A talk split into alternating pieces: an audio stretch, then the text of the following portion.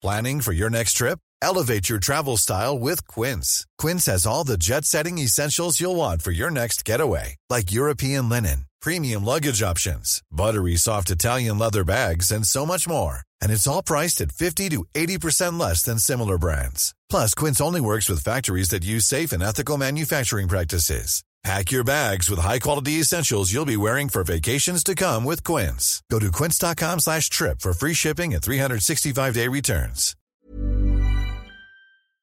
Heraldo Radio. La HCL se comparte, se ve y ahora también se escucha. El dedo en la llaga.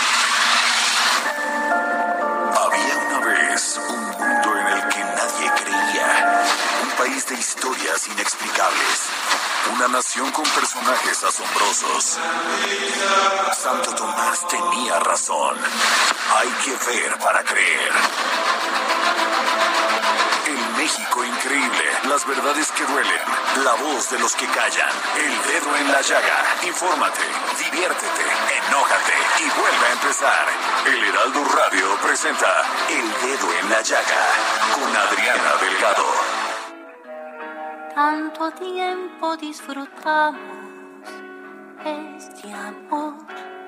Nuestras almas se acercaron tanto así que yo guardo tu sabor, pero tú llevas también sabor a mí. Y así iniciamos este dedo en la llaga de este viernes primero de octubre del 2021, escuchando esta hermosa canción Sabor a mí del gran compositor Álvaro Carrillo, pero cantado por María Teresa Salgueiro, gran cantante portuguesa y compositora que además ustedes la deben de conocer porque ella fue parte integrante de este grupo maravilloso portugués Madre Deus. Y ¿Qué les puedo decir? Si han escuchado los fados portugueses en las voces y las cuerdas de Madre Deus, sabrán a qué me refiero. Tan pobre que otra cosa puedo dar,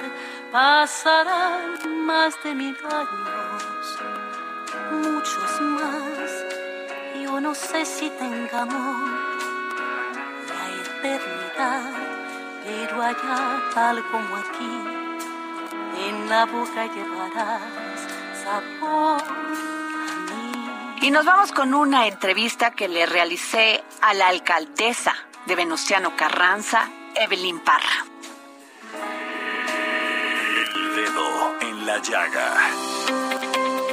Me encanta tener aquí en el dedo en la llaga a mujeres que con su lucha, con su profesionalismo, con su entrega total, logran posiciones importantes en la política. Es importante que cada día tengamos más mujeres en posiciones de mando, de poder, empoderadas. Y Evelyn Parra, alcaldesa electa de Venustiano Carranza, es sin duda una de ellas. Evelyn, ¿cómo está? Buenas tardes. Muy bien, ¿qué tal Adriana? Muy buenas tardes a ti y a todo tu auditorio. Pues sí, así es, feliz porque ya estamos llegando, ya primero de octubre, y estamos iniciando este buen gobierno que como tú lo dices, para empoderar a las mujeres. Evelyn, no fue fácil, hay una trayectoria política, trabajo político detrás de Evelyn Parra. ¿Cómo ha sido todo esto que has vivido? Pues sí, fíjate Adriana, todo empieza con la lucha social, la lucha como estudiante, luego caminar, ¿no? Ni tema partidario, llegar a la Cámara de Diputados, después al Congreso de la Ciudad de México, ya con esa experiencia legislativa, pero sobre todo con el reconocimiento de la gente. Yo creo que es lo más importante cuando tienes el apoyo de los vecinos, de las vecinas, te dicen, vamos, vamos contigo. Entonces, todo ese recorrido se dice muy fácil, pero realmente han sido de años y años y mira, aquí ya estamos llegando. Qué importante que dices eso y sobre todo para las jóvenes y los jóvenes que te escuchan, porque muchos creen que nada más es como aparecer y pedirle a algún partido satélite que les dé la opción, pero no, el trabajo político es como el tuyo, de casa en casa, de ver las necesidades de la población, de solucionar. Sí, así es, Adriana, ¿eh? no es fácil, como te digo, uno desde joven empieza a involucrarse con los temas sociales, ¿no? Y porque uno quiere mejorar la sociedad, uno quiere ver que todos tengan mejor calidad de vida y entonces es cuando ahí empieza la conciencia social y hay que trabajar y trabajar mucho. Trabajar, yo te digo, todos los días, día, noche y dar los resultados. Evelyn, qué importante eso también que dices, porque últimamente cuando hablas de política, cuando en las reuniones familiares, cuando estás con amigos. Algunos miembros de la política se han encargado de que hablemos de desprestigio, pero ¿qué es lo que tiene que tener un político y una política en estos momentos, en estos momentos del México que estamos viviendo? Mira, yo te puedo decir que debe tener esa honestidad con la gente, el, que estemos con ellos, la presencia y sobre todo dar los resultados. Y es difícil, ¿no? A veces la gente puede decir es que los políticos no sirven o los políticos no ayudan, no llegan a los cargos, ya nunca los vemos. Pero cuando nosotros regresamos a las calles, estamos atendiendo, entonces eso es la eh, perspectiva y lo que ellos quieren ver de todos los políticos, y más sobre todo las mujeres. Yo te puedo decir que ahora he tenido mucho apoyo de las mujeres de Venustiano Carranza, y es lo que me impulsa, porque les dije en mi campaña, yo las voy a apoyar, yo las voy a, cuidar, yo les voy a dar eh, más apoyos. Entonces, eso sabes que lo ven como, qué bueno, eres mujer, y en el sentido social la mujer necesitamos también que nos responda, que nos resuelva y que estés con nosotras. Y por eso ese es el objetivo, estar siempre con las mujeres. Qué bueno que dices eso, Evelyn, esto de las mujeres, porque tú en toda tu trayectoria, no solamente académica, sino política, has estado muy cerca de lo que es, has estado en las comisiones de derechos humanos, de cultura. Qué importante, ¿qué vas a hacer en esta delegación para apoyar más a las mujeres, independiente no solamente de la equidad de género, sino para para combatir la violencia contra las mujeres. Así es, Adriana. Mira, vamos a fortalecer los programas que tenemos sociales para ayudar a las mujeres, porque ayudamos desde las niñas hasta las adultas mayores, o sea, ahí deben pasar por todas las edades. Pero en cuanto a lo de violencia de género, pues vamos a tener la Casa Violeta, que va a ser un albergue, un apoyo para las mujeres que se sientan vulnerables en sus casas, en sus trabajos, en la calle. Vamos a ayudar a muchos. ¿Por qué? Porque hay que erradicar esa violencia de género. Necesitamos enfocarnos mucho ahí, con ellas, trabajar el tema jurídico, psicológico, de, salud. Entonces, este albergue los va a ayudar bastante y darles ese crecimiento. Necesitamos eh, que la mujer sienta confianza, primero con ella misma, para que a, su vez ya salga a tener un empleo, a estudiar más, a que se sienta segura en sus calles. Entonces, eso es lo que vamos a implementar. Y la policía violeta, eso es muy importante es algo fundamental que va a estar cuidando a las mujeres. Policía que son mujeres, eh, ahora es que elementos femeninos, cuidando a las mujeres de Venustiano. Y sobre todo, bueno, senderos seguros y que estén inmediatamente atendiendo la violencia de género. Fíjate, Evelyn, que he platicado con varias con varios personajes del poder judicial, eh, eh, secretarios de estado, secretarios de estado, este, secretarios de gobierno en los estados, gobernadores. Y uno de los puntos que siempre es como una crítica es el tema del trabajo de los ministerios públicos, que muchas veces no están capacitados y que una mujer va a denuncia y no sigue en la investigación, ya sea por falta de recursos o por simplemente la falta de capacitación. Y qué es que coadyuden en el trabajo de un gobierno. Así es, Adriana. Mira, de hecho, aquí también ya vamos a tomar las riendas para ver qué es lo que se requiere, ¿no? Ahí en el trabajo de los ministerios públicos y sobre todo con la fiscal.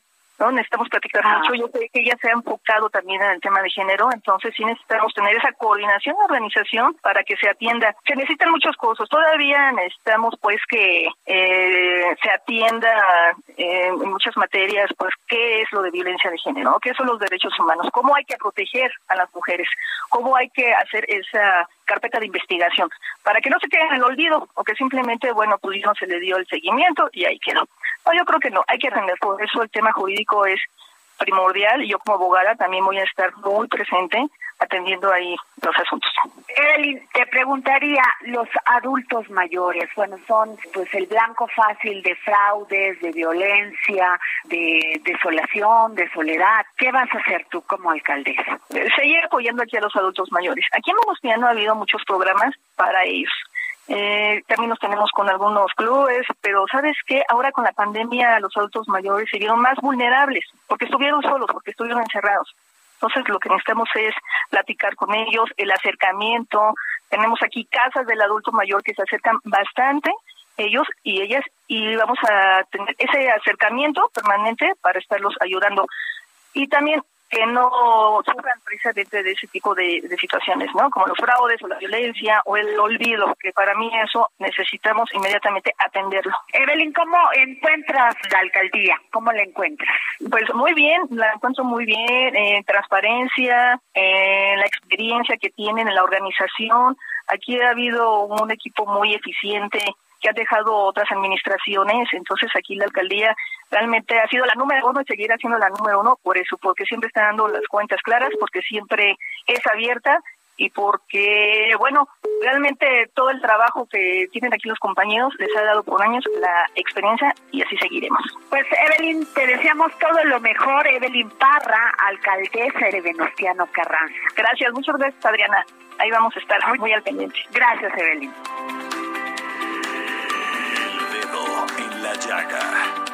Origen es destino, siempre lo digo, por eso hay que conocer la historia para no repetir los mismos errores. Vayamos con el historiador Ignacio Anaya y sus cápsulas del pasado. Hoy nos habla las ventanas que generaron controversia.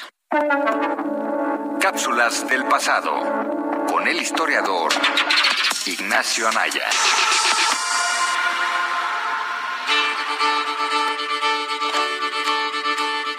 Hola Adriana, hola amigos del dedo en la llaga y a quienes nos escuchan en el podcast de cultura. Soy Ignacio Anaya y esta es mi cápsula del pasado. En este episodio les quiero contar sobre los vitrales de Stonewall Jackson y Robert E. Lee, ambos generales de los Estados Confederados durante la Guerra Civil en Estados Unidos. Y bueno, les quiero contar esta historia porque ahora está muy presente el cuestionamiento sobre los monumentos, sobre cuáles pueden y cuáles no estar presentes en un determinado espacio. La historia de hoy trata sobre un caso bastante interesante, donde lo que se retiró no fue en una estatua o escultura, sino un vitral, o como también se le conoce, una cristalera. Esas ventanas de colores que son tan famosas en las catedrales. Bueno, eso fue lo que quitaron, y aquí va la historia. Esto sucedió en la Catedral Nacional de Washington, donde en el 2017 fueron retirados dos vitrales después de un proceso de dos años en que se revalorizó la presencia de dichas piezas en tal espacio. Ambas ventanas mostraban cuatro paneles, cada una la vida de los generales, de una manera similar como en Europa las catedrales muestran a los santos. En el caso de Stonewall Jackson aparecía en el último panel yendo al cielo, portando una armadura de caballero medieval. Realmente era una glorificación de sus vidas e incluso denotándoles cierta divinización. Ambas ventanas fueron colocadas en 1953, gracias a una donación hecha por las Hermanas Unidas de la Confederación, quienes son, o son porque todavía existen, una asociación creada en 1894 por mujeres descendientes de los veteranos de la Confederación. Actualmente se les denomina como un grupo de una ideología supremacista blanca, o mejor dicho, racistas. Ahora bien, esto trae a colación un tema bastante interesante, y primero hay que hacernos una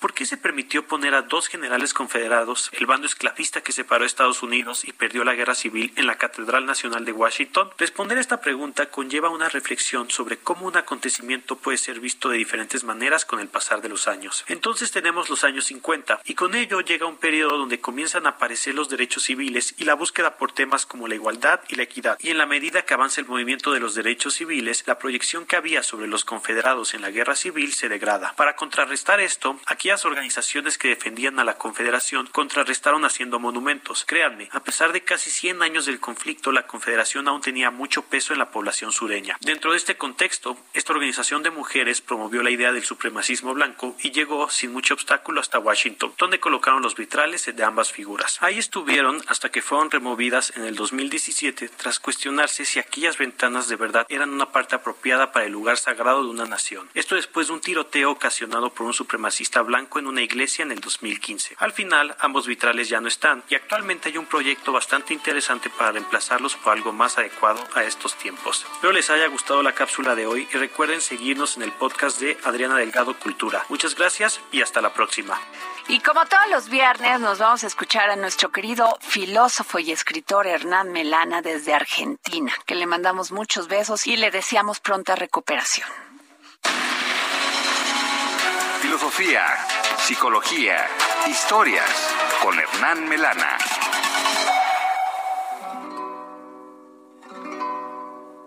Hola Adriana y oyentes del dedo en la llaga. Hoy vamos a hablar de José Ortega y Gasset, quien naciera en el año 1883 y muriera en el año 1955. y fuera filósofo intelectual, ensayista y emprendedor cultural. Su abuelo era periodista y su padre también era periodista e incluso dirigía un periódico. Años después, el propio José Ortega Gasset también sería periodista y ensayista, y fue por esta profesión que pudo escribir cuestiones filosóficas, pero que tuvieran gran alcance de público, ya que su lenguaje era un lenguaje que podía entender quien quisiera leerlo. De muy niño aprendió pronto a leer y le gustaba leer cualquier libro que cayera en sus manos de la inmensa biblioteca familiar. Estudió en un internado jesuita, aprendió latín, conoció la filosofía griega y muy pronto perdió la fe católica. En el año 1897 estudió filosofía y letras y derecho y en el año 1902 se licenció de filosofía, pero no terminó los estudios de derecho que eran los que su padre habría querido que terminase. Estuvo mucho tiempo en Alemania y allí profundizó en la filosofía de Kant y de Hegel sobre todo, y por esta razón muchos lo critican como germanófilo. Pero ¿qué era lo que decía Ortega y Gasset? Su frase más reconocida es la que dice yo soy yo y mi circunstancia, y si no la salvo a ella, no me salvo yo. Y lo que Ortega y Gasset quería conciliar era esta cuestión que es el drama de la filosofía moderna, que es el drama del pensamiento humano, que se resume en un observador y algo observado, es decir, un yo y una circunstancia, un sujeto y un objeto separados entre sí, incomprendidos, sin relación posible.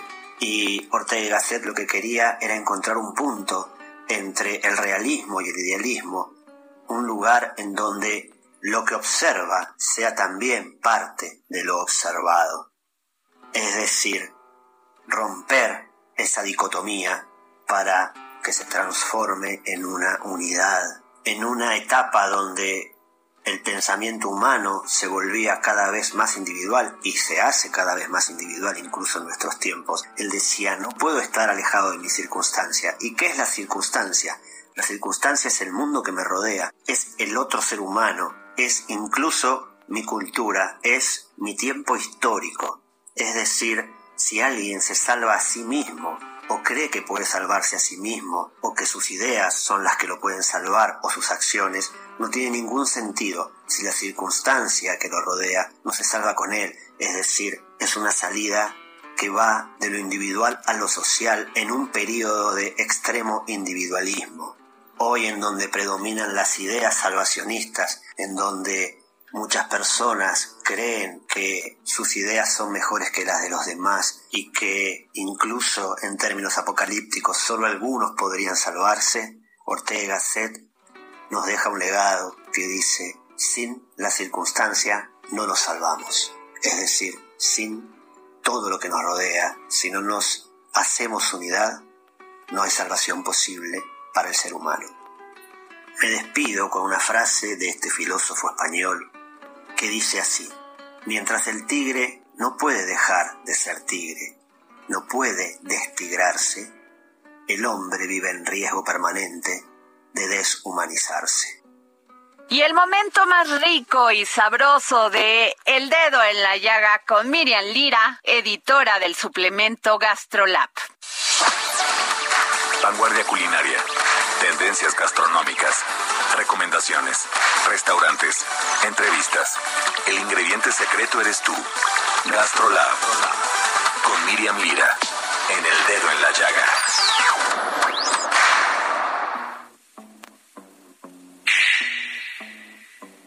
Hola, ¿qué tal Adri? Amigos del dedo en la llaga, muy buen viernes para todos ustedes. Hoy el mundo está de manteles largos porque la bebida más consumida después del agua está de fiesta. Les estoy hablando del café, que el día de hoy celebra su Día Internacional.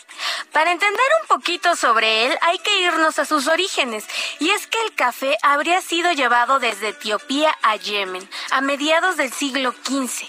Ese es el registro más antiguo que se tiene de él, donde los sufíes lo usaban para permanecer despiertos durante sus oraciones y posteriormente se extendió a Arabia, donde se le llamó cagua. Que significa vigorizante. Tras la conquista española, el café arribó al puerto de Córdoba, Veracruz, proveniente de Cuba, ahí por el año de 1796. Y bueno, pues ya lo demás es historia. Las comunidades indígenas adaptaron esta planta con técnicas que fueron evolucionando al paso del tiempo. Y debido a las condiciones climáticas se extendió a Oaxaca, a Chiapas y Puebla, que son las zonas en las que actualmente se concentra casi el 90% de la producción de este fruto lleno de sabor. En México existen más de 120 tipos de granos y el café que se produce en nuestro país se exporta a más de 45 países. Y ojo, porque solo Chiapas y Veracruz han conseguido la denominación de origen.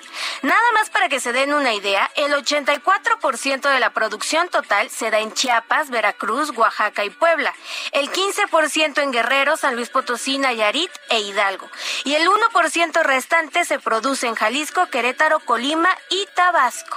Y bueno, alrededor del 63% del café que se consume en el mundo es producido en América, siendo México uno de sus principales productores. Entre sus propiedades, nada mejor que un café bien cargado para poner alerta todos tus sentidos y si buscas rendir más en tus entrenamientos, también es una excelente opción. Además de que estimula la memoria y la concentración. No dejes de seguirnos en arroba heraldo gastrolab en Instagram y yo soy Miriam Lira. Nos escuchamos aquí el próximo viernes en El Dedo en la Llaga. Y como todos los viernes, Roberto San Germán nos trae lo mejor en el mundo del deporte. Roberto San Germán y los deportes al estilo del dedo en la llaga con Adriana Delgado.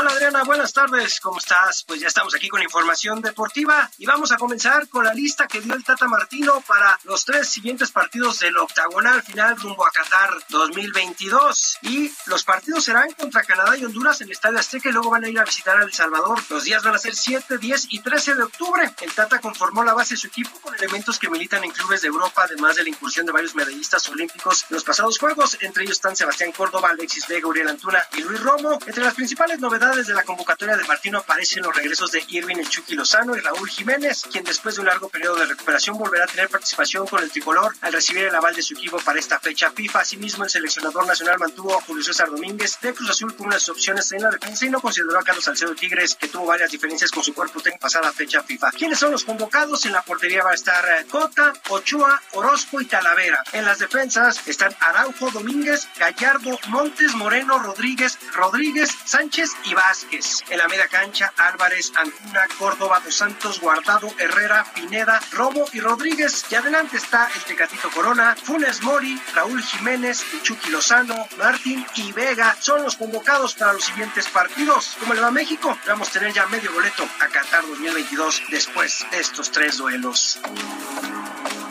Y bueno, seguimos con temas de fútbol. Y es que hay que recordar que en la semana la COFESE impuso una multa con un total de 177.6 millones de pesos a 17 clubes de la Liga MX por su responsabilidad en la realización de prácticas monopólicas absolutas y por coadyuvar en la realización de estas a la Federación Mexicana a ocho personas físicas, informó el organismo en un comunicado. Los clubes que están son América, Pachuca, Cruz Azul, Mazatlán, antes Morelia, Guadalajara, Santos, Tigres, Toluca, Pumas, Monterrey, Necaxa, Atlante, Tijuana, Atlas, León, Querétaro y Puebla, son los que ya están sancionados. ¿Pero quiénes son los de pantalón largo? Pues bueno, los de pantalón largo van a ser Becio de María Serrano, Justino Compeán, ambos expresidentes de la Federación Mexicana de Fútbol, además de Enrique Bonilla, quien es el predecesor de Miquel Arriola en la presidencia de la Liga. Los otros nombres son los de Ana Esther Peniche Adame, integrante de un área jurídica de una institución que no fue dada a conocer, Margarita de Jesús Iglesias, Víctor Garza Valenzuela y Víctor León Guevara, quienes aún figuran en el organigrama del fútbol mexicano. Por último, Guillermo Cantú Sáenz, quien recientemente fue presidente deportivo de Juárez y directivo de las selecciones nacionales, además de ostentar otros cargos también en la Federación Mexicana de Fútbol. ¿Y por qué serán sancionados? Por el famoso pacto de caballeros y por también el tope salarial en la Liga MX femenil. Hasta aquí la información deportiva, mi querida Adriana. Que tengas muy buen fin de semana. Yo soy Roberto San Germán. Nos vamos a un corte y regresamos aquí al dedo en la llaga. Escríbame a mi tweet, arroba Adri Delgado Ruiz. Regresamos. Yo tan pobre que otra cosa puedo dar, pasarán más de mil años, muchos más. Yo no sé si tenga amor la eternidad, pero allá tal como aquí, en la boca llevarás sabor. Sigue a Adriana Delgado en su cuenta de Twitter arroba Adri Delgado Ruiz. Además, te invitamos a enviar tus opiniones y comentarios en texto o por mensaje de audio a través de WhatsApp al 55 2544 3334. Y si quieres escuchar El Dedo en la Llaga de El Heraldo Radio, en cualquier momento y donde quiera que te encuentres, descarga el podcast disponible en Spotify y iTunes. Heraldo Radio. La HCL se comparte, se ve y ahora también se escucha.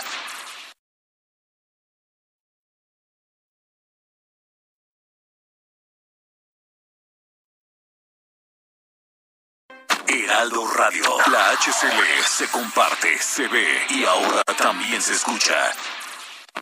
Sigue a Adriana Delgado en su cuenta de Twitter en arroba Adri Delgado Ruiz. Y envíanos tus comentarios vía WhatsApp al 55 25 44 33 34 o 55 25 02 21 04. Tanto tiempo disfrutamos este amor, nuestras almas se acercaron tanto así y regresamos aquí al dedo en la llaga. Yo soy Adriana Delgado y nos escucha usted por la 98.5 FM a través de todo el país. Sí, en el Heraldo Radio. Si negadas mi presencia en tu vivir, El dedo en la llaga. Sin duda alguna, alguien que vivió el festival de Avándaro como la piel misma fue Luis de Llano, porque él organizó este mítico festival que se llevó a cabo en 1971 en Valle de Bravo. Luis, qué gusto saludarte, qué gusto que nos des la oportunidad de platicar contigo, además de la gran admiración que te tenemos como productor, como escritor, como un hombre que además tiene una gran sensibilidad humana, un don de gente, un hombre que hace equipo, que ha formado a muchos productores de este país y muchos artistas. Gracias por tenerte en el dedo en la llaga. Ay, pues muchas gracias por la llamada, Diana. Ya sabes que siempre te estimo mucho y aprecio mucho tus entrevistas. Luis, hace 50 años México se escandalizó. Pues mire, hubo un festival que rompió todos los paradigmas de lo que era la sociedad en aquel momento, de lo que eran los jóvenes. ¿Cómo nos los puedes pues, reseñar? Pues mira, es que era una fecha muy importante en septiembre 11 del 71, curiosa fecha, 11 de septiembre, imagínate, ¿no? Pero este, en esas épocas México era un país completamente diferente, en donde todavía pues había una diferencia entre las generaciones de los adultos y los jóvenes, en los que la verdad es que la juventud que, que yo vivía, que era la generación, la llamamos del silencio, porque la verdad es que había una gran censura por parte de los padres, así como del gobierno para muchas actividades que llevaban a cabo. Entonces, cuando surge de repente este festival en el 71, después de la década de los 60, cuando vivimos la, pues, la época del 68 y todavía en 71, que hubo otro conflicto allá en el casco de Santo Tomás con el Alconazo, pues un festival de rock como que de repente eh, nosotros lo hicimos con el espíritu de hacer una carrera de coches y después un festival de música para alimentar los espacios muertos de la carrera de coches que se iba a transmitir el domingo en vivo y con una grabación que íbamos a hacer el sábado en la noche de varios grupos. Pero nosotros pensábamos que iban a llegar pues 20, 25 mil gentes, llegaron 250 mil. Entonces Valle de Bravo a Bándaro exactamente pues se volvió una ciudad completa y la carrera pues ya no se pudo llevar a cabo porque era tanta la gente que se vino muchos caminando desde México que cuando yo llegué veía todo lo que era reforma y constituyentes y palmas y luego toda la carretera Toluca y de Toluca Valle de Bravo parecían hormigas, tanta gente que llegaba, no me hasta me espanté dije bueno qué va a pasar aquí. Entonces se llevó a cabo el festival desde el,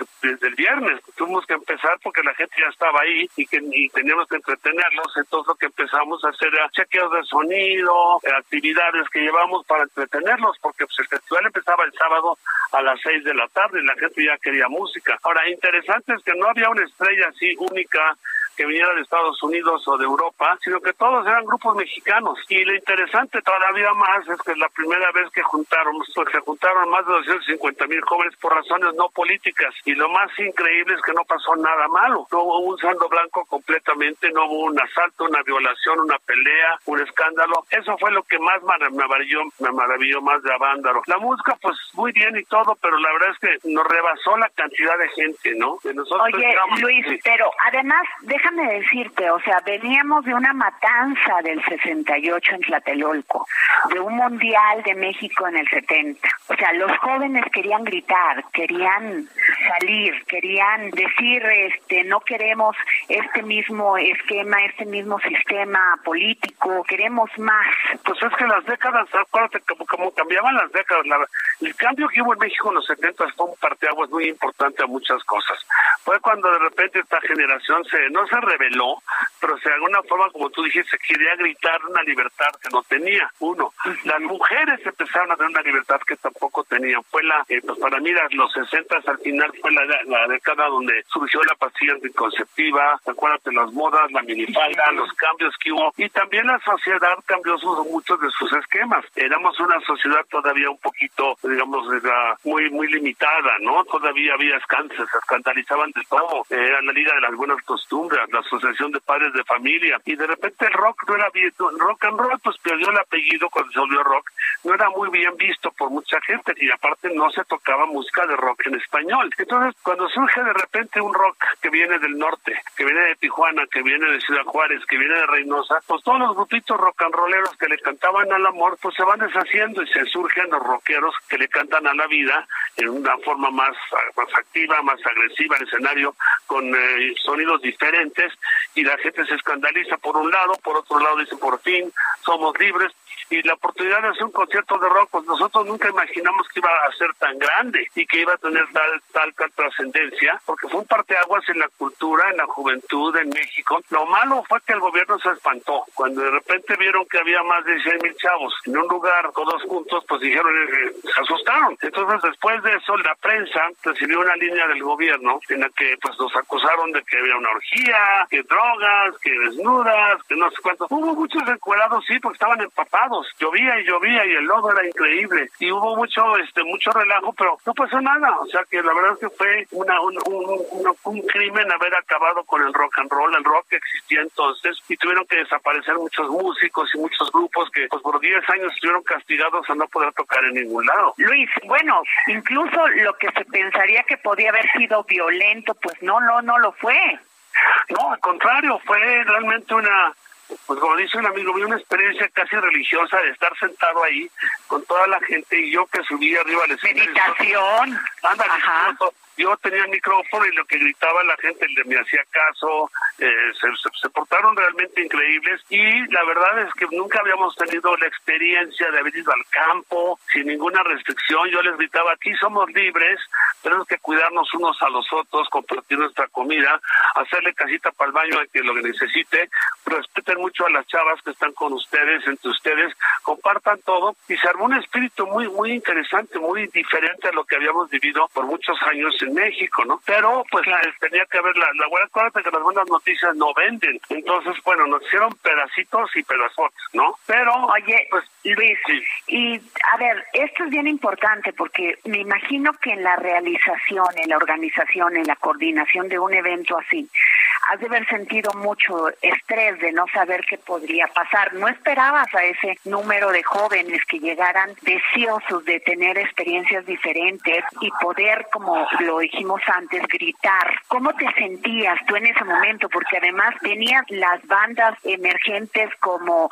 La Máquina del Sonido, La Tinta Blanca, Tequila, la de Alex Lora. Bueno, yo me sentía en, el cielo, te digo la verdad, ¿no? Yo sentía mariposas en el estómago. Sientes mariposas cuando estás muy emocionado, cuando te da emoción de alguna situación deportiva o también cuando te da miedo, ¿no? A mí lo único que me llegó a dar un poco de preocupación es que los chavos se subieran a las torres que estaban no, no estaban muy fijas que digamos las torres de sonido donde estaban las cámaras, estaban las bocinas, que se cayera una torre y les pedíamos y les suplicábamos que se bajaran de las torres, pero no querían, ¿no? Así como que cada dos minutos, por favor, bájense las torres. Pues, afortunadamente estoy hablando contigo porque no se cayó ninguna torre y no hubo ningún accidente. Si no estaría yo hablándote de control remoto desde las Islas Marías, porque así son, ¿no? Pero yo sí sentí que en un momento dado para mí marcó mi vida al espectáculo, al, de alguna forma. Nunca soñé en hacer una copia de una cosa como Woodstock, porque Woodstock fue un festival de tres días de 450 mil gentes, del cual filmaron una película, se hizo un disco, había muchos artistas que eran muy famosos. Aquí no fueron a ver a los Rolling Stones, ni fueron a ver a, a Jimi Hendrix, fueron a ver a su propia gente, y el artista más importante fue el público, fíjate, porque ellos de repente pues se volvieron integrados en todo, y sí se iba a la luz porque llovía mucho, también nuestros equipos no eran lo suficientemente extensos para cubrir un área de 250 mil personas. Imagínate, dos estadios aztecas juntos, de alguna manera, pues era un reto. Claro. Pero nosotros éramos aventureros y estábamos en la trinchera y lo que logramos, pues para nosotros fue importante porque volvió un parteaguas en la altura de la juventud mexicana, de la música rock en español y de muchas cosas, pero desafortunadamente, al ser tan mal calificado, no se escribieron muchos libros al respecto y no existe la historia, pues realmente de la de la cultura mexicana a Bándaro hasta ahorita, que nos aventamos algunas gentes como este Federico Rubri con unas fotos maravillosas de Graciela Iturbide. O a Bándaro a 50 años. A 50 años, cuando decimos que la, el rock perdió la inocencia, pues porque era inocente, no era culpable, ¿me entiendes? Los acusaron de Pero ahí te quiero preguntar un punto, Luis, porque es muy importante esto que tú hablas de la censura en los medios de comunicación en, la, en aquel entonces. Claro, el gobierno venía de un 68 terrible, donde habían muerto muchísimos estudiantes y la toma de decisiones era totalmente, pues, cerrar estas manifestaciones. Pero después de esto, Luis, de lo que tú hiciste, de lo que tú realizaste con todas estas bandas de rock, con todos estos jóvenes, mi pregunta sería, después vino un silencio al rock. ¿Por qué? ¿Y por qué México? Pues porque yo creo que a la sustancia del gobierno de ver que se juntaran más de 10 o 15 jóvenes era un peligro para la nación. Así lo vieron ellos, yo creo, ¿me entiendes? Y entonces prohibir las manifestaciones de grupos o de alguna forma en que se concentraran varios grupos, ellos lo veían con un espíritu diferente al que lo veíamos nosotros. Nosotros sentíamos que habíamos sido, nos habíamos liberado de muchas cosas, pero el gobierno dijo que la única forma era pues de alguna forma castigando a la juventud de no tener esos espectáculos, a los músicos, porque obviamente pues hubo mucho, tú sabes, la bolita va creciendo y creciendo y luego cada quien tiene su versión de cómo fue, ¿no? Y yo creo que es muy fue muy injusto por parte de, esos momentos de muchos del gobierno y aparte de las pugnas políticas que debe de haber habido dentro y yo no te puedo hablar de eso porque eso Federico Rubli lo habla muy bien en el libro de Yo estuve en Avándaro, ¿no? Pero sí fue un castigo como como pasarte un acto en un semáforo, ¿no? Y que te metan al bote por pasarte un acto en, un desierto, ¿no? Me pareció que, que fue muy injusto eso, pero que de alguna manera rescatamos, pues no sé, las citas de videotape que yo grabé me fueron recogidas por mis jefes, esas cintas se perdieron, o sea, no existe más que el material fotográfico y algunas tomas que yo tengo dentro de mi libro, aunque no lo creas, hay un QR, que es un código de barras que existe dentro de la parte de atrás del libro, donde con tu celular tú puedes capturar imágenes del festival, que yo tenía ahí archivadas de varias filmaciones en 16 milímetros, otras en video, otras en fotografía, que le dan un valor especial a este libro, ¿me entiendes? Porque estás viendo también la narrativa y la explicación con continuidad de lo que estaba sucediendo. Luis de Llano, tú has dicho, soy un millennial trasnochado de la tercera edad. Así es.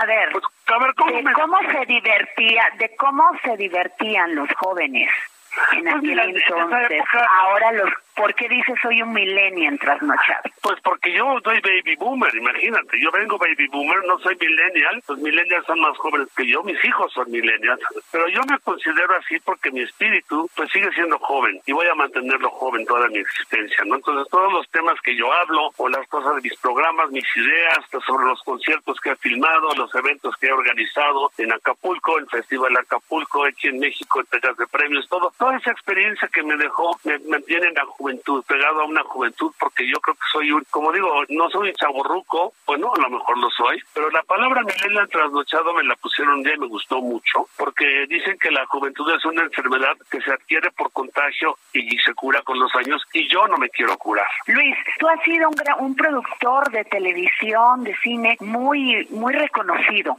muy reconocido. Y sin embargo, puedo decirlo en estos micrófonos, tienes una humildad impresionante, una humildad que da un hombre inteligente, un hombre cultísimo, muy culto. ¿Qué podrías decirle a los jóvenes que quieren ser productores, que quieren ser, pues, dedicarse a esta tarea complicada, compleja de la producción? Pues mira, han sido momentos difíciles el último año y medio, dos, por todo de la pandemia, en que no hubo espectáculos, por ejemplo, ¿no? Realmente fuimos privados de muchos conciertos con el público de México. Ya estaba acostumbrado a ir a conciertos al Estadio Azteca, al Foro Sol, al Vive Latino, a todos esos conciertos que son estupendos por la organización, los artistas que vienen y los espectáculos que tú ves, ¿me entiendes? Y ahora ya la tecnología, pues el 25% del espectáculo es tecnología. Yo creo que los jóvenes, si quieren estar en esto, pues tienen primero que, primero yo les digo a todos, acaben la prepa y cuando entren en la universidad, pónganse a trabajar desde el primer año en una cosa que tenga que ver con su carrera, en espectáculos sobre todo, ¿no?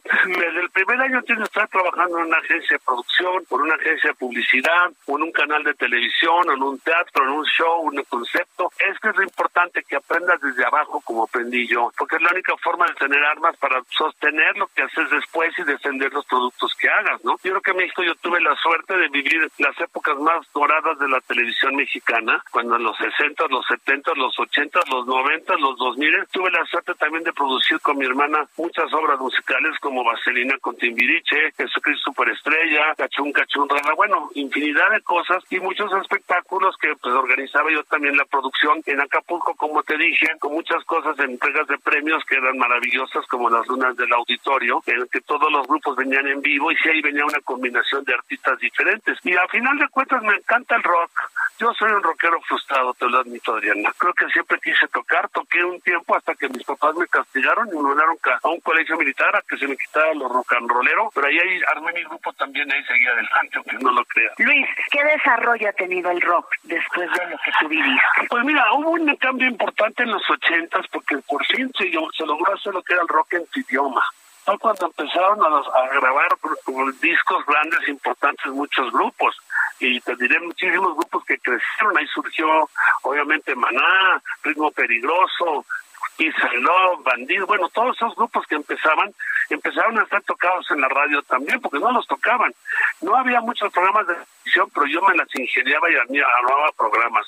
Tuve unas series de uno que se llamaba Super Rock en concierto, los Dinosaurios del Rock, y se llama Música Futura. Entonces nunca me alejé de la escena musical de, ese tipo de música porque dicen que rock ya está muerto porque ya no hay bandas y yo no lo creo. Lo que pasa es que creo que en México este es un momento en que los jóvenes, si son músicos, si son productores o si son técnicos, tienen que aprovechar ese momento en que va a renacer muchas cosas. Ahorita que no ha habido espectáculos, no ha habido lugares, en cuanto se abra tienen que estar preparándose para crear artistas, crear conceptos, crear shows, crear movimientos y que se recupere mucho esa música propia nuestra. Los 80 también fuimos invadidos por argentinos, por españoles, ya sabes. Pero otra vez regresar a la música en inglés, pues sí es muy padre y todo, pero ya los grupos son inalcanzables, algunos de ellos, y otros de ellos ya están desaparecidos. De los Stones ya nada más quedan cuatro, ¿no? digo tres, del cuarto ya, ya se murió Charlie Watts. Pero yo creo que en México todavía hay un movimiento importante y siguen haciendo la lucha y siguen expandiéndose las cosas, pero ahorita pues yo creo que si tú vas a un festival de música, yo ya no conozco a los grupos de rock de ahora porque llevo desconectado dos años de todo eso, pero estoy seguro que van a surgir, porque en la época, por ejemplo, del rock and roll, aquella de los 60 tan padre de todo, el rock and roll le cantaba al amor, ¿no?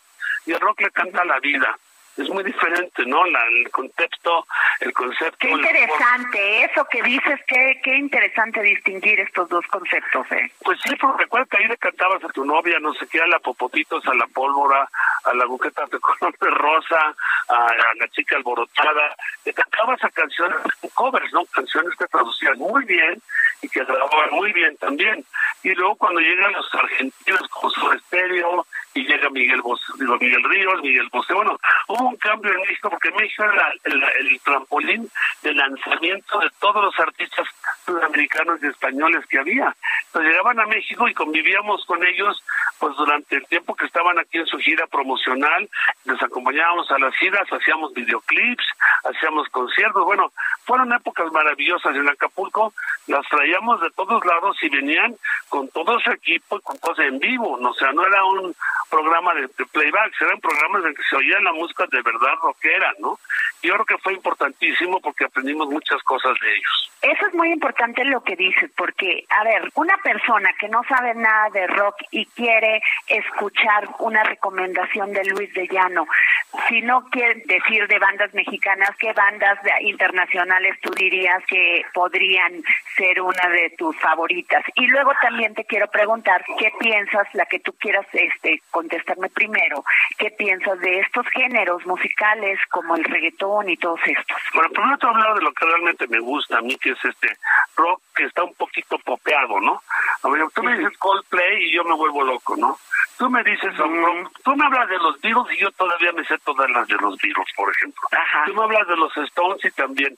Pero la cantidad de grupos que han surgido, que hemos visto, que han venido a México, que han estado con nosotros, de Inglaterra, o vendrán de España, vendrán de donde tú quieras, dejaron una marca porque la gente, dicen los grupos extranjeros, que cuando llegan a México es el mejor público del mundo, porque les corean todas las canciones, se las saben todas y los acompañan y se comportan muy bien.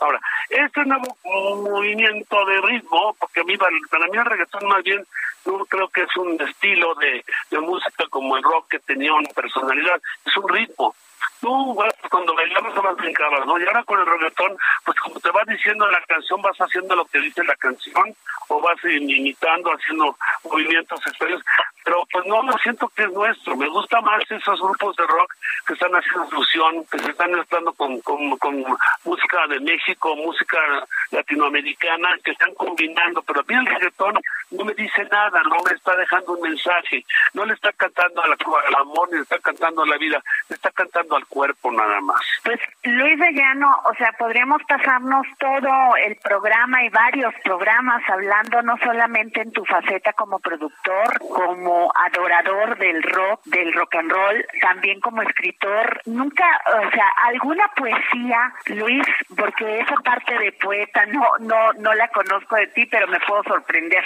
Pues mira, te tengo que mandar un libro que escribí antes de este que se llama El Umbral, que fue llama Bitácora de mi autoexilio, en el que yo me tuve que encerrar año y medio con mi familia y me tuve que ir a Acapulco un rato y todo. ¿Y qué me sucedió en los cambios internos de mi vida? En la forma en que yo empecé a ver mi carrera, mi existencia. Y si esa poesía que tú mencionas, para mí, todas las canciones es un poema.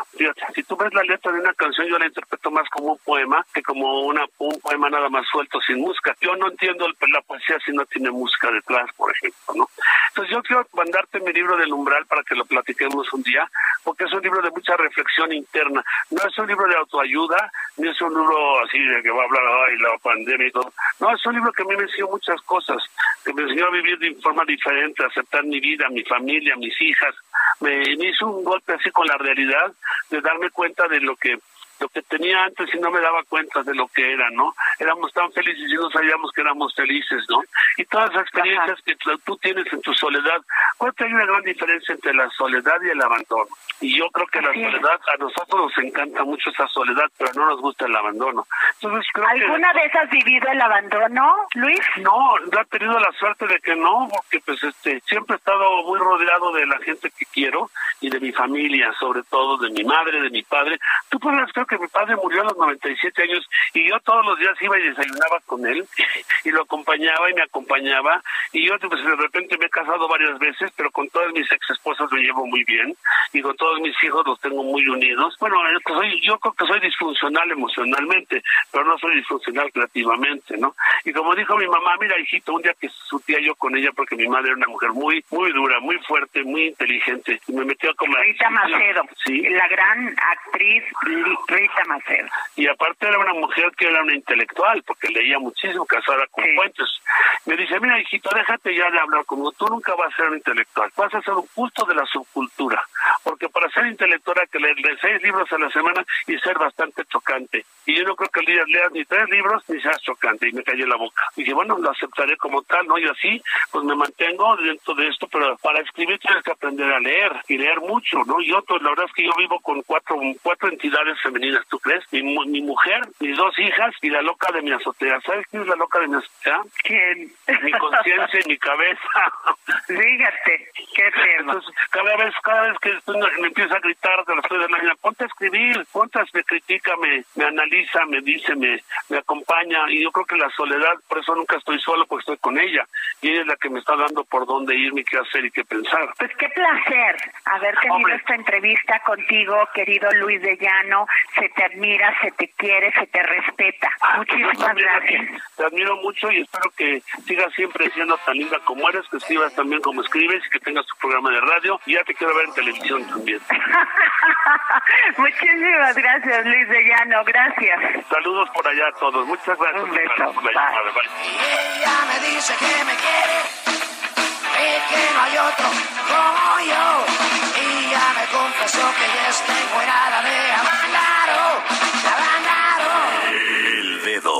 la llaga. Y como siempre digo, gracias por permitirnos entrar en sus oídos, pero también, sobre todo, entrar en su corazón. Soy Adriana Delgado, agradezco a todo el equipo que hacemos posible el dedo en la llaga. Gracias, buen fin de semana. Pasarán más de mil años, muchos más.